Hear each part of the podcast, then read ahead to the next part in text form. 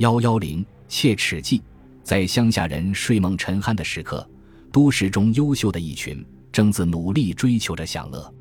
一幕含有幽默性的喜剧发生在那著名的丽都舞厅里。宣场的广厅中，乐队奏着诱人的节拍，电灯放射着惺忪的光线，许多对舞池以内的鸳鸯浮涌在舞池中央，推涌着人工的浪涛。那些艳丽的雨片在波光一般的打蜡的地板上，错综地组成许多流动的线条。舞池四周，每一个桌子上的每一杯流汁里。都映射出了各个不同的兴奋的脸色，在这短短的时间，在这小小的空间之中，没有兴衰治乱的观念，没有春夏秋冬的季节，这里没有昨天，没有明日，这里更没有人世间一切饥寒疾苦的感觉。饥了，有女人的秀色可餐；寒了，有内心的热火可以维持体温；病了，这里每一对迷人的酒窝。都储藏着人世间至高无上的万病适应剂。如果你有苦恼，在姑娘们的浅笑之间，也许你的苦恼自然都消失了。总之，这里只有乐，没有苦；只有欢愉，没有悲哀。至少，这里是人间的暂时的天堂。这话怕有点语病。也许以上的镜头仅仅摄取了一个表面。譬如，一个姑娘失去了她熟人的主顾，未必会感到愉快。一个浪子追求不到他所惬意的对象，这岂不是苦闷？但笔者的笔尖无暇顾到这些，主要的，我只想把我的镜头移向这舞场的某一个角落里，在 U 字形的舞女座位的末端，一只红星们所不屑坐的位子上，坐着一个姑娘，年龄不过十六七岁吧，面貌不失为秀丽。可是她像她的同伴一样，由于过火的化妆。反而失去了真美，这仿佛一朵孤芳的小花，无端被加上了人工的修漆。少女的神情显得非常，分明着新奇的环境与她还感到不惯。她的乌黑的眼珠失去了平时的活泼，手足似乎无处安放。一双银色镂花的高跟鞋不时在地板上轻轻地摩擦着。这是一块天真无邪的碧玉，被新生活的浊流。卷进了这金色的火坑，同时，他也是这所舞场里生涯最落寞的一个。他的芳名叫做张琪。音乐又响了，这少女的心弦随着扬琴台上的节奏起了一种激越的波动。如果有人能观察内心的话，就可以见到她的心里是那样的矛盾。在没有人走进他的座前时，他似乎感到空虚、失望，但……如果有人站立到了他的身前，他的炙热的心灵立刻又会引起一种害怕的感觉。匆匆的乐声中，一个俊伟的身影映进了他的眼眸。此人穿着笔挺的西装，拖着一条鲜艳的红领带。灯光掩映之下，年龄显得很轻，可是光阴的刻画不容人类有所掩饰。如果在白昼间细细的看，便知青春的字样。已绝不能加到此人的身上，他的脸部的轮廓很像银幕上的贝西赖斯彭，尤其是口鼻之间一种似笑非笑的神情更显得相像。这是一张并不十分讨人厌的面孔。少女抬起羞怯的眼光，急骤地看了此人一眼，心头有点跳跃。啊，认识的，此人是他自进舞场以来几个稀有的主顾之一。他记得在前几天晚上，他曾伴他跳过几次舞。音乐台上正奏着轻松的调子，一个快拍子的胡步开始了。舞池中央似乎吹进了一阵凯撒斯的飓风，许多对轻盈的身体热烈而疯狂地演出了高速度的旋律。这少女颤抖地站起来，伸出她分泌着汗液的手，授给她的主顾。乐声把这一对舞侣卷进了人的浪涛中。少女的步伐非常生疏，这位红领带的舞客似乎也亦不在舞。他们的足下并不受音乐的控制，简直像在踱着方步。他们几次妨碍了别人的路线，诅咒的眼光屡次从别对舞女那边投过来。这舞客似乎很节省着他的道歉的句子，只报以一种轻蔑的冷笑。一个圈子都过来了，这红领带的舞客以一种不纯粹的温婉的眼光。垂视着他的舞伴，轻轻的喂，张小姐，口内的气息微风一般拂着这少女的额部，这少女自己觉得她的呼吸又急促了一点。前几天你告诉我，你自小就不知道你的生身父亲是谁。心境，你随着你的母亲，为逃难到了上海，为生活进了这五圈，是不是？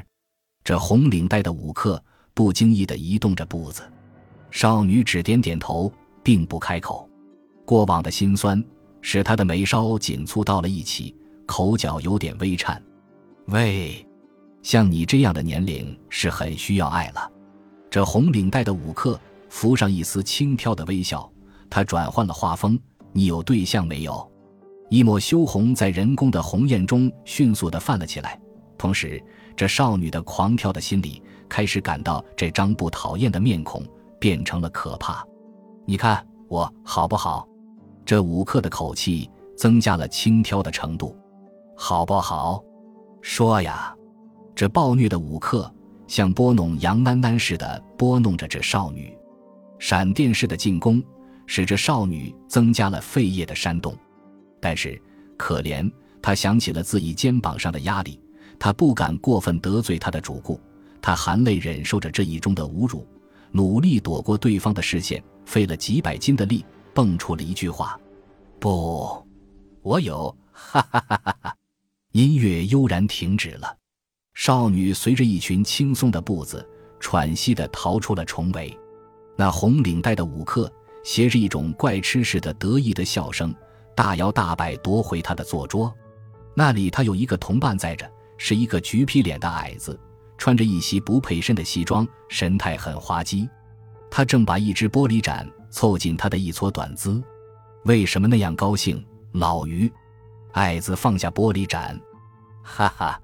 这拖着红领带的名唤老于的男子，先把视线远远向那舞女座中低头即坐着的张启小姐投射了一眼，于是他嬉笑地坐下来，把舞池中的情形告诉了这矮子。一个残酷的玩笑，被他的爱人瞧见了，岂不要心痛？爱子含笑说：“这女孩子真不错，难怪那个傻气的小家伙为了她发痴似的，每晚守在舞场门外。我看值。”老于喝了一口蒸馏水，他为什么不进来呢？进来，钱。老于撇撇嘴说：“那个痴心的小家伙，他甚至不让他的爱人知道他的守候礼。”好悲惨的喜剧，可怜。矮子说：“凭你的能力，难道不能成全成全他们吗？成全？我得等候我的主顾里，他们还没有来吗？”嘘，一个低低的声音从矮子的嘴唇上吹出来，他把眼梢飘向了隔座。老于随着矮子的目光旋身向后看时，隔座的小圆桌上对坐着一对所谓摩登的青年爱侣。男的真漂亮，可以说是从发间漂亮到了足尖，只是太漂亮了，未免少了一点男性的庄严。女的一个面貌不能说是极美，但有一种太动人的风韵，加上刻意的修饰，使她全身的线条增加了若干的妖媚。尤其是她眼角间所含的荡意，比较她手指上的几颗巨钻更富有吸引力。在这一对漂亮男女的桌子上。不时有许多禅语度的眼色从四周不同的角度里射击过来。如果目光就是榴弹，那么这挺摩登的一对也许早已体无完肤了。这情形使这漂亮女人感到骄傲。她把她的甜美的眼风向四面飞扫了一周，满足而又厌恶地向男的一个说：“我真讨厌这个地方，认识我的人太多了。不是为了小刘那个电话，我也不愿意来。”男的应声附和着，他皱皱眉头，奇怪。我现在想起方才那个电话，不像是小刘的声音里。这边桌子上的老于回头看着那个矮子，笑了一笑。他低声问：“我们的货色带来了没有？”“带来了。”矮子从衣袋里掏出一个蓝绒的小盒子，这是一个盛放钻石的小盒子，递给他的同伴。老于接过盒子，拿开了弹簧的盒盖。他从里面取出一个小东西，粘在指尖看了一下，匆匆又放回里边。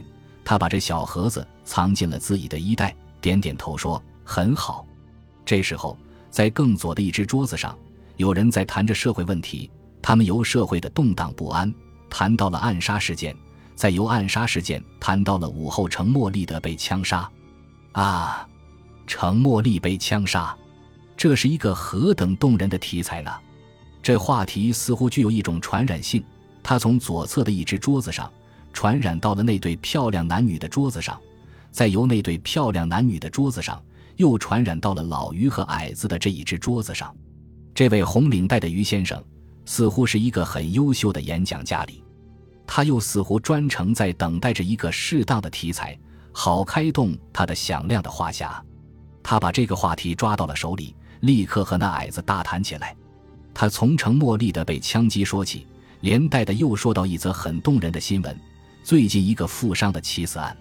他把那件事情从头至尾谈得非常详细，尤其是他的态度显得那样兴奋，正像希特勒先生展开了他的演讲稿一样。